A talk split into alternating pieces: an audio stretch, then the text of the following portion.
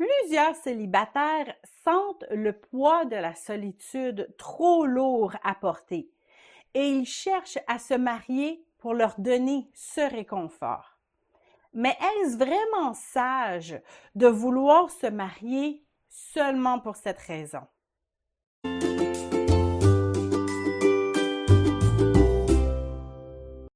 Il y a ceux qui mangent parce qu'ils ont faim. Aussi simple que ça. Et d'autres personnes choisissent avec précision chacun des aliments qu'elles mangent parce qu'elles ont un but. Soit euh, elles veulent perdre du poids, ou soit elles veulent économiser quelques sous, pour ou ça peut être aussi pour satisfaire leur conscience écologique, ou pour bien d'autres raisons. Nous pouvons manger avec le seul but de satisfaire notre faim, ou nous pouvons manger avec un but supplémentaire. Le résultat initial sera le même, mais ceux qui auront un but supplémentaire auront une double récompense. Il en va de même pour toutes les autres activités. Nous pouvons dormir parce que nous sommes fatigués ou choisir nos heures de sommeil précisément pour un but supplémentaire. Nous pouvons travailler pour faire de l'argent ou nous pouvons avoir un autre but qui est beaucoup plus glorieux. Le mariage n'est pas différent nous pouvons chercher à nous marier tout simplement pour profiter d'une vie à deux. Mais pourquoi s'arrêter là? Pourquoi ne pas donner un autre but à notre mariage? En tant que serviteurs de Dieu, nous devrions tous avoir un autre but pour toutes nos activités et nos décisions. Tout ce que vous faites, faites-le de bon cœur, comme pour le Seigneur et non pour des hommes. Colossiens 3, 23. Chaque fois que nous entreprenons quelque chose de nouveau, nous ne devons pas seulement penser à nos besoins, mais à faire grandir le royaume de Dieu. Cherchez premièrement le royaume et la justice de Dieu, et toutes ces choses vous seront données par-dessus. Matthieu 6, 33.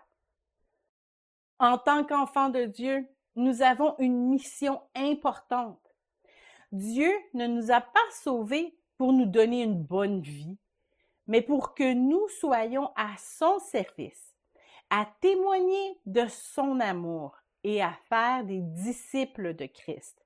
Matthieu 28, verset 19.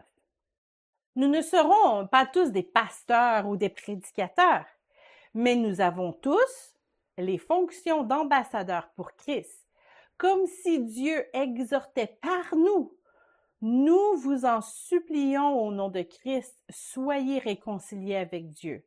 2 Corinthiens 5, 20.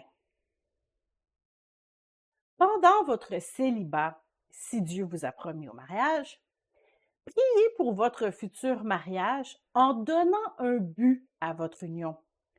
Vous ne serez pas seulement un couple marié, vous serez un couple qui aura un impact pour le royaume de Dieu ne vous mariez pas seulement pour avoir des enfants, car ils partiront un jour.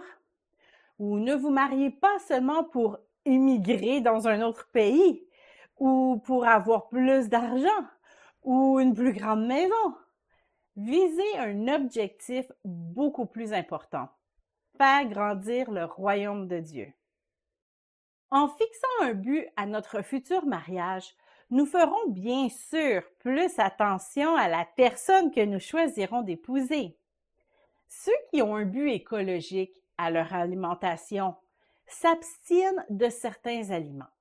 Ils peuvent même sembler fous ou trop radicaux pour ceux qui ne partagent pas ce but. Vous voyez la ressemblance ici? Si vous voyez votre future union comme un moyen d'étendre le royaume de Dieu, vous n'allez pas accepter n'importe qui comme partenaire. Et vos critères auront peut-être l'air fous ou trop radicaux pour ceux qui ne partagent pas votre but. Dernier point à retenir, ceux qui mangent n'importe quel aliment euh, sans réfléchir juste pour satisfaire leur faim ont généralement de mauvaises habitudes qui les feront souffrir plus tard. Si vous acceptez de partager votre quotidien avec n'importe quelle personne, vous allez probablement en souffrir plus tard. Peut-être pas physiquement, mais émotionnellement et certainement pour votre esprit. Votre foi sera rudement mise à l'épreuve. Et si votre sel perd sa saveur, il n'aura plus d'utilité. Donnez un but glorieux à votre futur mariage. Cela vous aidera à supporter les restrictions avec détermination.